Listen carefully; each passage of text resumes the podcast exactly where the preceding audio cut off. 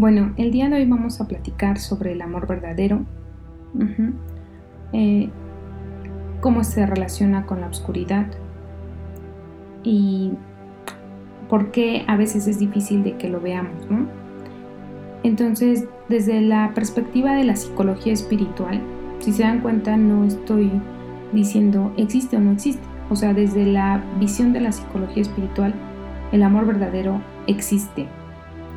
Eh, y lo que sucede es que si bien es, también desde esta perspectiva es real, es cierto, que parece ser muy difícil de verlo, que parece ser muy difícil de encontrarlo, lo que nos explica la psicología espiritual es que así como hemos platicado que la vida, que el universo, de cierta forma es justo, porque te da un reflejo de tu interioridad.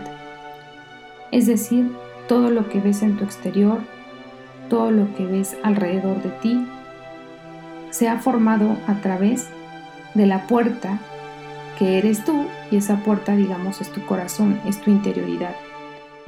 Con tu corazón me estoy refiriendo a tus pensamientos, tus emociones, tus sentimientos, tus miedos, tus deseos. Todo eso eh, a eso le estoy llamando ahorita, digamos, de cierta forma corazón, tus sueños, tus deseos. Entonces, la vida en su exterioridad únicamente va a estar reflejando tu interioridad, visto desde ahí. Entonces, ¿qué sucede con el amor verdadero? Bueno, para que tú lo puedas ver afuera, para que realmente puedas convencerte de que el amor verdadero existe, ¿eso qué significa? ya, como que se ve, ¿no? Se ve venir. Eso significa que tienes que construir en ti un ser verdadero, o dicho de otro modo, qué tanto amor verdadero veas afuera es qué tanto, em, qué tan verdadero eres tú, qué tan honesto te has convertido eh, o te has, te has permitido ser contigo mismo y con los demás, qué tan auténtico. Esto obviamente también toca, e impacta sobre la calidad, ¿no? Porque obviamente cuando hablamos de amor verdadero, estamos también haciendo em, o tocando el tema de la calidad de los sentimientos, de los que nos dan y lo que nosotros también entregamos. Y eso obviamente repercute del mismo modo en nosotros. ¿Qué calidad de ser humano eh, has fomentado dentro de ti?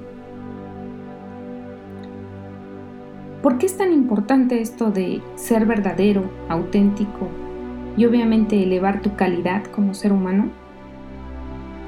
Porque los seres humanos negamos la existencia del amor verdadero porque obviamente a nuestro alrededor vemos mucha obscuridad.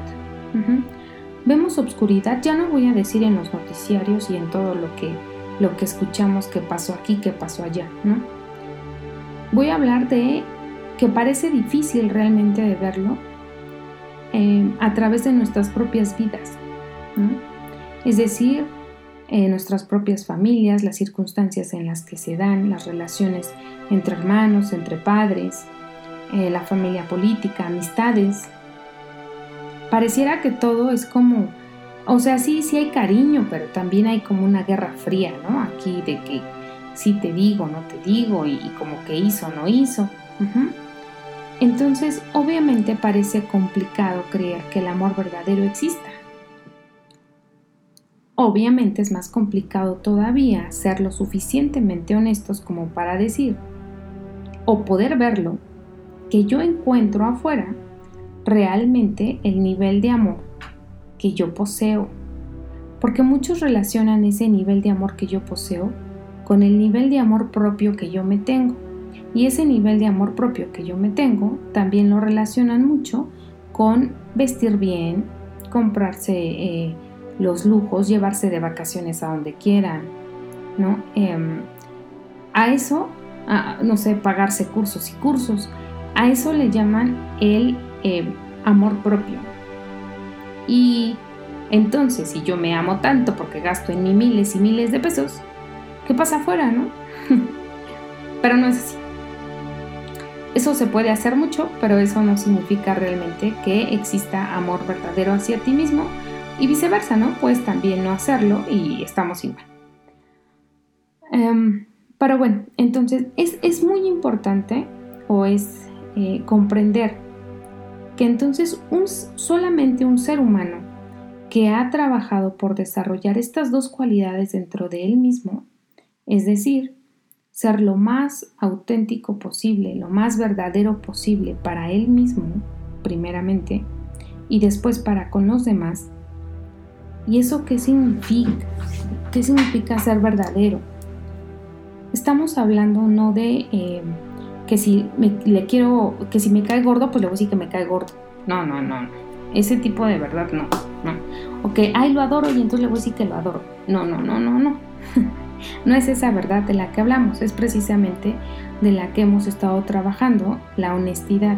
Es decir, atreverme a, eh, escucharme y con ello identificar realmente mis motivaciones, mis sueños, mis deseos. Por más cursis, por más feos, por más egoístas, por más altruistas, por más lo que sea. Usualmente no son tan altruistas como queremos, ¿eh? pero bueno, ¿ok? Dejámoslo así.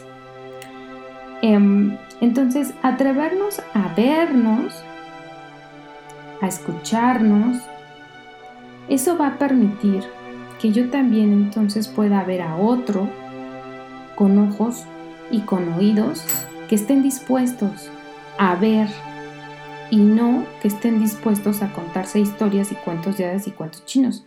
Ahí sí, ¿Ok?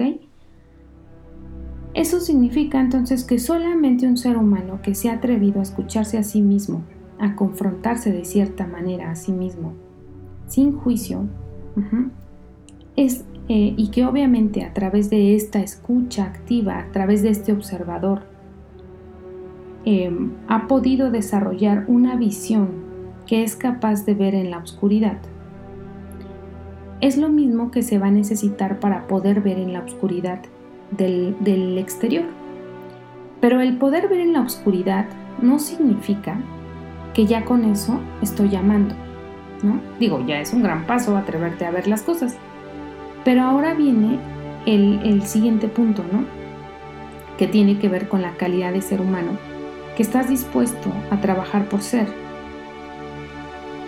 Em, aceptar Aceptar esa obscuridad sin enjuiciar, sin lastimarte más de lo que ya has hecho bastante, ¿no? O de lo que, o lastimar a otros también. Y al verla, no nada más decir también, ah, pues soy así y ya, ¿no? Entonces, ya me acepté, ya vi que soy bien grosero y entonces así voy a seguir. Que me acepte el mundo como soy o ya vi que eh, soy fría a morir y que me acepte el mundo como soy. No, no, no, no.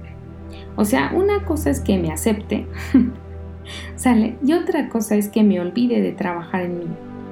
Porque entonces volvería a caer en lo mismo. En realidad no me estaría amando. Quiero, quiero que se den cuenta, y, esto parece, ay, no, pues qué, si me acepto y, y ya que el mundo me acepte igual, no, no, no. O sea, es lo que les digo, vamos a ser honestos. lo que pasa es que trabajar en nosotros mismos cuesta trabajo, perdón, o sea, un pleonasmo, pues sí, sí, es, a veces requiere ese, esfuerzo al principio, ¿no? Pero imaginemos esto, ¿no? Eh, un bebé se hace popo, ¿sale? Y entonces el bebé acepta que tiene el pañal sucio. Ah, sí, ya vi, eh, tengo mi pañal sucio. ¿Y qué? Así voy a seguir. O sea, ah, ¿verdad que no es lógico? ¿Verdad que no es cuerdo? O sea, ya vi que estoy sucio y lo dejo ahí. Pues no, ¿no? O sea, ok, ya lo vi. Ahora, ¿qué hago para limpiar eso? ¿Qué hago para que huela bonito? bueno, entonces, el ser humano,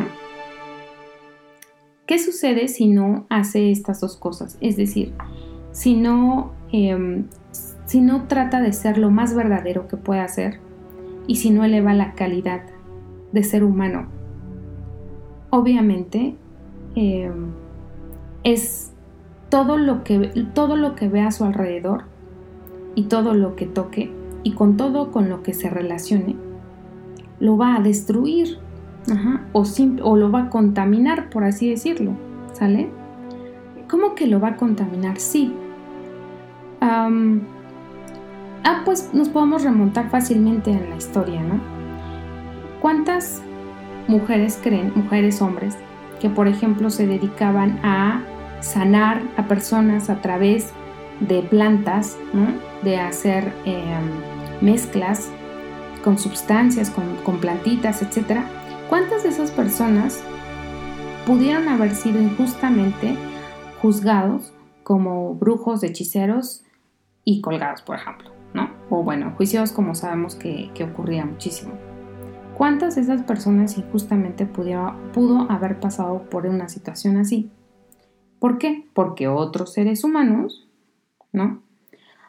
Em, dijeron, no, pues no, no es tan importante eso de, de, este, de elevar mi calidad de ser humano o de ser verdadero, ¿no? Bueno, ni siquiera lo pensaban, ¿verdad? Pero es un ejemplo obviamente muy, muy, em, a lo mejor exagerado si ustedes quieren, pero es como para que quede muy claro, ¿no? Ambos, el del pañal y este otro. Es para que quede muy claro qué sucede si yo no me atrevo a cultivar dentro de mí ambas cualidades. Entonces, el amor verdadero no es que no quiera llegar a mí. El amor verdadero no es que no exista. Lo que pasa es que simplemente no lo puedo ver. Ajá. Para que yo pueda ver amor, tengo que atreverme, o tengo que, no atreverme, tengo que aprender a desarrollar el lenguaje del amor verdadero. Y entonces ya dijimos, el amor verdadero consiste en honestidad, en elevar tu calidad. Y entonces ahora sí, obviamente, haciendo esas dos cosas, voy a poder amar o voy a poder expresar ese amor con compasión. ¿Qué significa la compasión? La compasión eh, muchas veces se entiende como que es, negar los defectos, ¿no? Si soy compasivo, me hago como que eso no lo vi, como que eso no pasó, como que no está ahí. A ignorar los defectos, empezando por los propios, les digo. Eso les llamamos soy compasivo. Bueno, ya me acepté y así sigo. No, no, eso no es ser compasivo. ¿Sale? Ser compasivo en todo caso vendría siendo exactamente lo opuesto. Ser compasivo conmigo mismo sería llevarme precisamente hacia el amor. Y entonces yo, al ver mi defectote y lo reconozco y lo veo, no lo voy a negar, sino precisamente esa compasión me va a ayudar a aceptarlo.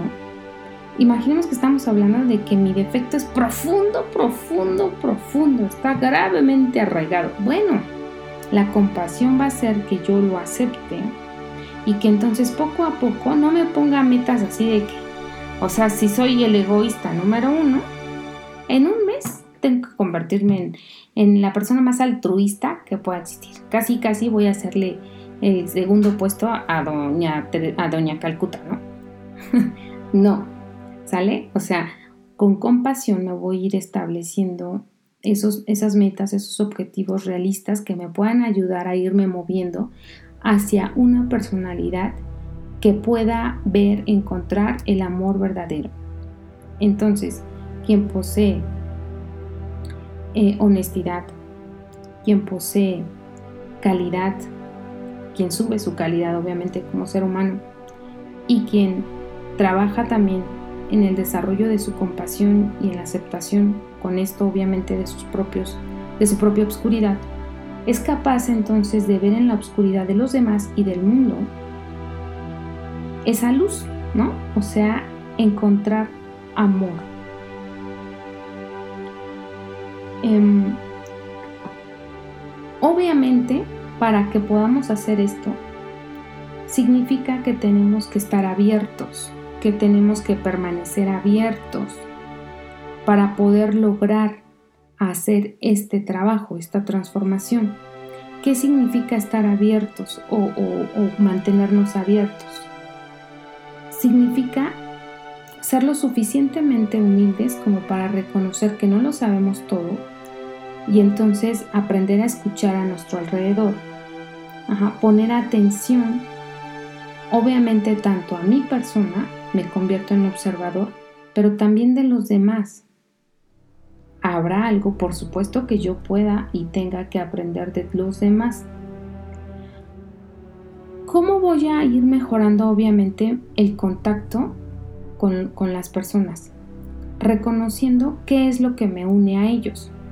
Pero si yo no poseo esta humildad para reconocer que los otros son tan importantes como lo soy yo, que tienen algo que, que enseñarme, por ejemplo, entonces yo no permanezco abierta y entonces yo no creo o no reconozco aquello que me une a ellos.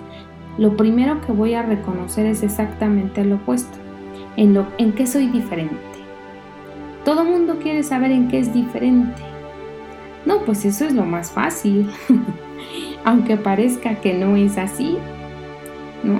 En realidad son nuestras diferencias las que hace que nos metamos siempre en problemas y las que hace que precisamente no nos tengamos de cierta forma esa tolerancia, ¿no? Entonces, lo difícil de encontrar es qué me vincula a ellos y en qué soy similar. Y les voy a decir por qué es difícil de encontrar lo que me vincula al otro y lo que es y, lo que y en qué soy similar.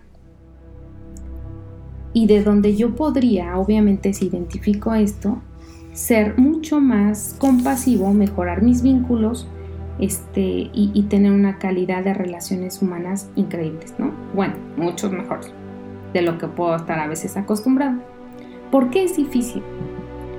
Porque encontrar qué me acerca al otro, en qué soy igual, ¿qué creen que es?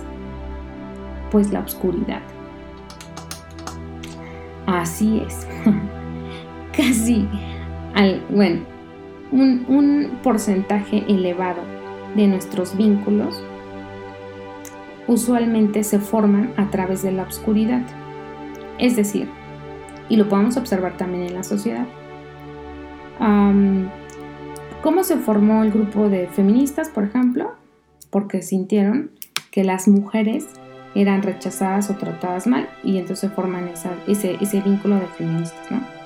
¿Cómo se eh, cómo se unen, por ejemplo, los, este, em, no sé, las manifestaciones a lo mejor de personas de LGBTQ, perdón, no me lo sé bien, pero ustedes saben a qué me refiero, porque se sienten rechazados o juzgados por sus preferencias sexuales. Es decir, em, es su dolor o es su eh, soledad o es su tristeza lo que los une. ¿no? Para entonces, em, y veanlo igual en las parejas, ¿qué usualmente une a una pareja con otra? El vacío, la tristeza, el dolor, la ausencia, ajá, pero no, no, voy a unirme en realidad eh, a través de la abundancia o no me uno a través de, de otro tipo de cualidades. Me une precisamente aquello que, carezco, ¿no? O, de aquello donde me siento débil o vacío y el otro también y pues vamos juntos, porque ya juntos nos hacemos más fuertes. ¿Sale? Pero ¿cuál es el tema? El tema es que obviamente vinculándonos desde la oscuridad, con el tiempo, la misma oscuridad eh, que no acepto en mí, porque si la aceptara significaría que ya no me duele o que no es un vacío o no es algo por donde yo lamente estar, Em, significa que con el tiempo, obviamente, yo al verlo reflejado también en el otro me va a molestar. Bueno, eso podemos decirlo de cuando buscamos la pareja o los amigos, que también muchas veces van por ahí. Pero ¿qué pasa, por ejemplo, digamos en la familia, ¿no? Que teóricamente no la elegimos, aunque obviamente desde la parte, desde la energía, desde la, desde la espiritualidad vamos a decir que sí lo elegimos, ¿no? por lecciones, por vibración, por frecuencia, porque necesitábamos algo que avanzar. No como egos, sino como la parte espiritual necesitaba una lección que obtener ahí, porque nos dicen, no, yo como ego nunca elijo esta familia. De acuerdo, de acuerdo, de acuerdo. Pero como espíritu, como la parte espiritual, sí eliges ahí quedar porque ahí se va a obtener un conocimiento que es necesario para todo el mundo. Entonces, la familia es, es, un, es, un, tema muy importante porque pareciera también que no, ¿no? O, sea, que nosotros no nos parecemos nada en ellos. Bueno, o que no nos une la oscuridad con ellos. Sí nos une la oscuridad también con ellos. Y con ellos todavía nos une una oscuridad mucho más profunda, mucho más fuerte. ¿Por qué? Porque aquí estoy diciendo, por ejemplo, en el grupo de feministas que es porque nos sentimos abusadas o porque nos sentimos no tomadas en cuenta o no respetadas, bueno, ¿no? Entonces nos une esa, clase de obscuridad, esa clase de dolor. Que también, por ejemplo, cuando alguien se sana de eso, ya no encaja. Y se tiene que mover, por ejemplo. Pero en la familia, en cambio, el tipo de obscuridad que nos une a ellos es mucho más profunda porque representa nuestros verdaderos vicios, nuestros verdaderos defectos, em, nuestros verdaderos em, puntos de quiebre, cosas que no queremos reconocer que poseemos. Y por eso se dan las guerras campales dentro de la familia. ¿Sale?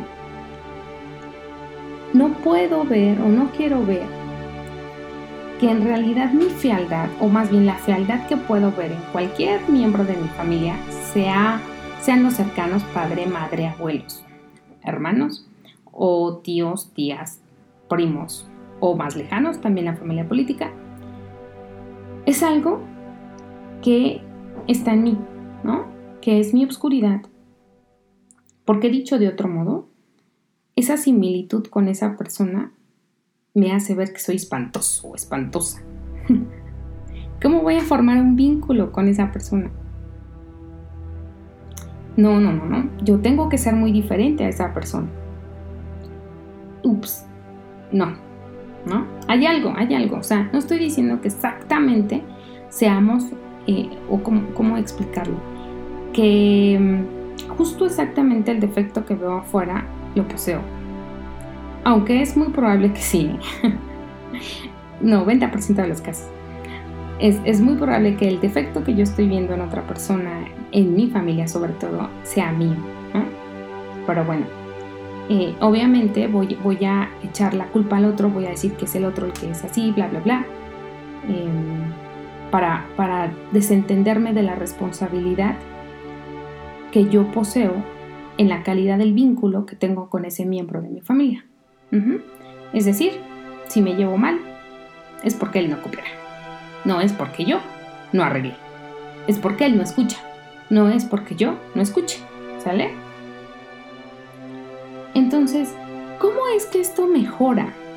Esto mejora increíblemente y de forma muy natural mientras más honesto y profundo sea tu propio vínculo hacia ti.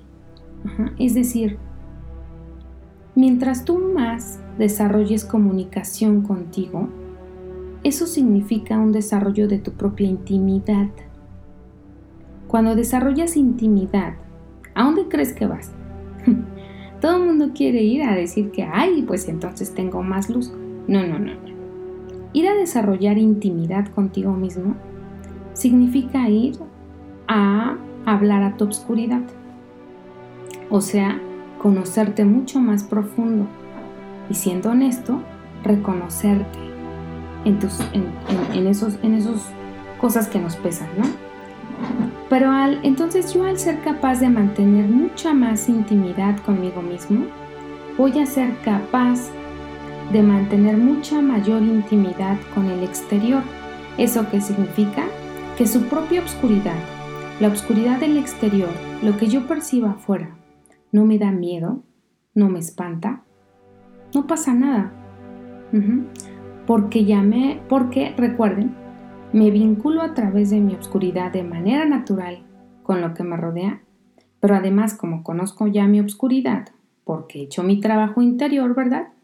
Entonces no tengo miedo de vincularme con otro tan profundamente como yo me haya logrado vincular conmigo mismo. Fíjense qué importante es esto, porque esto significa que las personas que mantienen relaciones muy superficiales, o que mantienen contactos, muy poquitos contactos, y, y de igual modo no profundos, tiene que ver porque no están acostumbrados también a ver su propia intimidad, a vincularse profundamente con ellos y a aceptarse y a reconocerse como esos seres humanos imperfectos que somos. Reconocer esto duele, le duele mucho al ego, darse cuenta pues de que, pues de que no, de que tiene todavía chambita que hacer y no tiene tan buen sentido del humor, ¿no? Entonces, por eso es que al principio, los primeros vínculos, o sea, la familia, y las primeras relaciones sentimentales, aun cuando sea el primer gran amor, muchas veces son un fracaso o un gran dolor. ¿Por qué? Porque poseemos tanta oscuridad y sin embargo no la logramos trabajar y se refleja en la exterioridad. Pero en vez de que esa oscuridad de lo que yo encuentro afuera me ayude a mantenerme más flexible y más abierto, lo que sucede es exactamente lo opuesto. Corro y me cierro. Me convierto en una roca, eh, creyendo que así en realidad no me va a doler y voy a estar bien, cuando no me doy cuenta que es exactamente al revés. Es exactamente porque no me atrevo a mantenerme abierto y que no me atrevo entonces a generar vínculos realmente significativos con el exterior. Me aíslo tanto que la vida parece doler cada vez más. Bueno, entonces para transformarnos realmente y ser personas que podemos encontrar y ser capaces de ver amor aún en el abismo más profundo, tenemos que recordar que hay que navegar dentro de nuestro propio abismo. Tenemos que haber reconocido nuestra propia fealdad,